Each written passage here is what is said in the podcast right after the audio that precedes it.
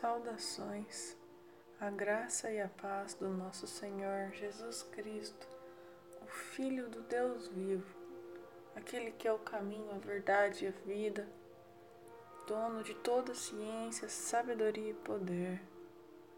Ele esteja conosco e entre nós, agora e para sempre. Amém. Amém. O candelabro candelabro é um castiçal que tem sete braços. Ele é conhecido como o nome de menorá entre os judeus e é um símbolo dos principais e mais difundidos vindo do judaísmo, de onde descendeu nosso Cristo, da semente de Abraão. Originalmente, ele era um objeto constituído de ouro maciço puro, e o primeiro, o primeiro candelabro foi produzido por Moisés, quando ele recebeu as instruções que foram dadas por Deus no Monte Sinai. Isso está em Êxodo 25:40. E ele foi feito, o candelabro, para o tabernáculo. E é muito interessante notar o tabernáculo ele tinha o átrio exterior, o lugar santo e o lugar santíssimo.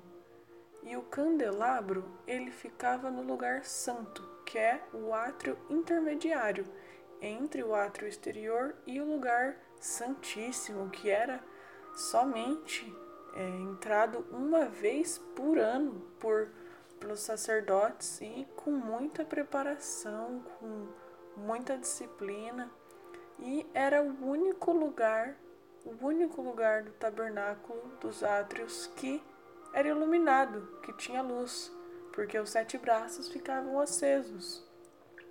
Era onde ficava ali junto o altar de incenso e a mesa dos pães da proposição. Existem, nossa, muitas reflexões, muitas conexões que podemos fazer, mas é muito interessante pensar nisto do fogo era o lugar, o único lugar que tinha luz, que era iluminado. Isso já nos mostra a luz do mundo, já faz uma alusão à luz do mundo, ao nosso Cristo que veio e nos possibilitou entrar no lugar santíssimo por meio da sua luz, uma vez que o candelabro ficava no lugar santo e ele, que era a luz, nos possibilitou adentrar os véus do lugar santíssimo, do lugar que era impenetrável. Todas essas coisas são conexões com a vinda do Cristo. Ele diz em Mateus 5, do 14 ao 16: Vós sois a luz do mundo. Não se pode esconder uma cidade situada sobre um monte, nem se acende uma lâmpada e se coloca debaixo do alqueire, mas na luminária e assim ela brilha para todos os que estão na casa. Brilhe do mesmo modo a vossa luz diante dos homens, para que, vendo as vossas obras, eles glorifiquem o vosso Pai que está no céu.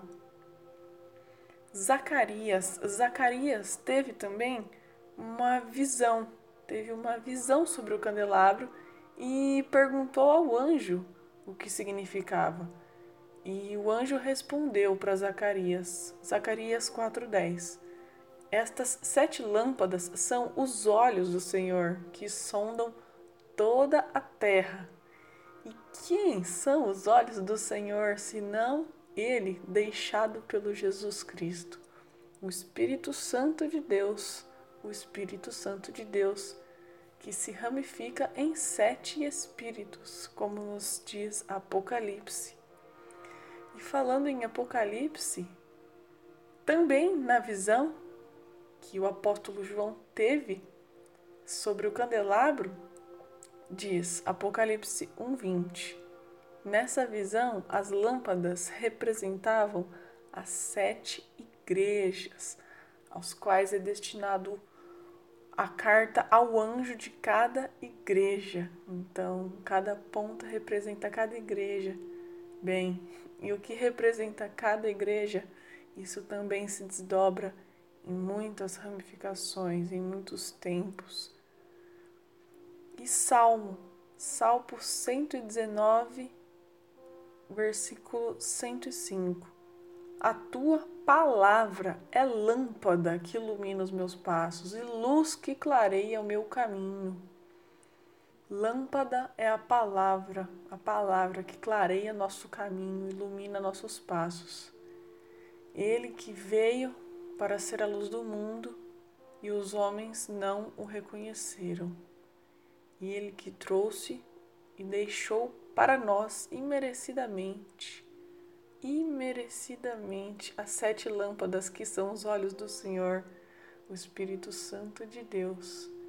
Ele que é o mais puro candelabro de todos, a luz, a luz divina que ilumina todo o lugar santíssimo, que ilumina todo o tabernáculo que é o nosso corpo, Cristo vivo, que essa chama, que essa luz possa irradiar e iluminar cada canto do nosso tabernáculo, do nosso santuário, para oferecermos no altar, no altar do nosso coração, sacrifícios e ofertas de paz e misericórdia. Pois é isto que o Senhor espera de nós. Amém.